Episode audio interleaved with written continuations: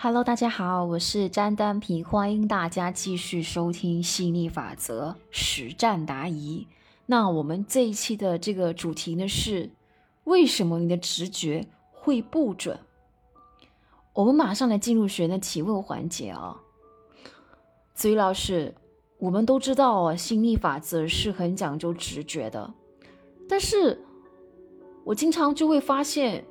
我很相信直觉，然后单靠这个直觉去做决定，我还是会错啊，而且错得很离谱。你像我之前报名学习一些老师的课程，就常常是基于直觉去做决定的，然后到后面仍然是错，这是为什么呢？如果我们不能够听直觉的话，那我们还能听谁的话呢？子瑜老师回答。我这里要跟大家讲一个很重要的问题：为什么有时候直觉会出错？明明以为是那个样子，但最后出来的结果却是另外一个样子呢？人们常常会就此做出结论，那就是直觉是不可以被信任的。我们接下来来拿择偶这件事情来讲，为什么我看到他明明觉得他是一个不错的对象？但嫁他之后，却发现嫁错了人呢？这个问题重要不重要啊？非常的重要。你一见钟情就是他，就是他，但嫁他之后才发现原来不是他，那为什么会这样子呢？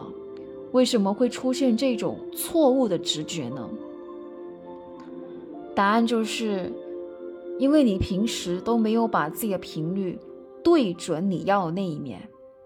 它的原理是这样子的：如果你平时你所投射的跟你所共振的频率都对准你要东西的话，那任何偏差于这个频率的东西，你都会感觉到不自然、不舒服、不爽。如果说你平常想的都是，比方说追求你的时候就对你大献殷勤。追到手之后就可有可无，然后不理你死活。那如果你平常都在创造默许这样子的时候，你总是不知不觉的就去激活这样子的想法，你就总是不知不觉的怎么样对准这种人。注意哦，是不知不觉的。这种人他肯定不是你要的嘛，但可能你身边的人常常跟你讲啊。因为他们遇到的这种人很多啊，所以你就常常也不知不觉的被他们给渗透了呀。他们不是你要的，但是吸引定律讲什么呀？它讲同频共振，同质相吸呀。创造定律说你会得到你所持续聚焦的。所以当你遇到这种人的时候，你因为跟他共振，那不管你表面上看他是怎么样都好，在心底都会有一种。能量上的共振，你就是觉得这种人看起来比较亲切。在这里需要去注意的是哦，他亲切不是因为他是你要的人，他亲切是因为他刚好就是你平时都在共振的那种人啊，所以你就会有一种亲切的感觉，你就会跟着他走，你会走得很自然。你完全不会觉得有什么不妥，你觉得对呀，就是这种人了，肯定就是他了，因为你跟他共振了，在能量的这个底层，你们是相通的，所以你会看到他就特别有 feel。反过来，如果你平时都是对准你要的这种人，他对你很好，很疼你，他可能不是一个特别热情的人。但是爱你却爱得很扎实，给到你很强烈、很稳定的安全感的人，他可能不是很浪漫，但是却是可以给到你幸福美满感觉的人。假设你平时对准的是这种人，现在出现了刚刚提到的那种一开始大献殷勤，事后却置若罔闻的这种人的话。你很自然的就会觉得这种人哦，他让你很不爽，很不舒服，你也说不出来为什么。现在他追求你，对你很有心力，所以对你大献殷勤，什么甜言蜜语都对你说尽了，能够讨好的都做了，但你就是很奇怪，你就是会觉得说，我就是对他不来电。所以，如果你平常没有对准你要的这种人，而对准你不要的那种人，那当你遇到你不要的那种人的时候，你会有一种莫名其妙的熟悉跟亲切感，所以你就会过去，结果你就爱得很冤枉了。所以你平常哦，在对准哪一种人呢，非常的重要哦。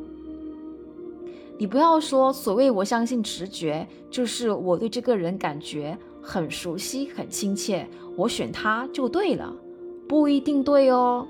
你要问自己的是：你平时是聚焦在你要的那一面，还是你不要的另一面呢？如果你平时聚焦对准不要的人，然后对他感觉到很亲切，这是很冤枉的。这道理就好像你买样东西。那个东西可能是有瑕疵的产品，但你不知道，因为我们的五官非常的有限制，有时候那个东西有瑕疵，我们根本不可能马上去觉察，要使用一段时间才会知道。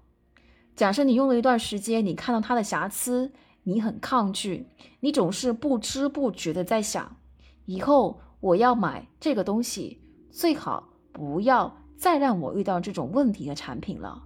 你其实已经在聚焦了，那你下次去买的时候，你就有非常高的可能，你看到那种有问题的产品，注意哦，它实际是有问题，但你不知道，你就会特别想要把它买下来，这个哦是非常之准的，大家可以去观察，可以去测试，因为能量它就是这样子去运作的。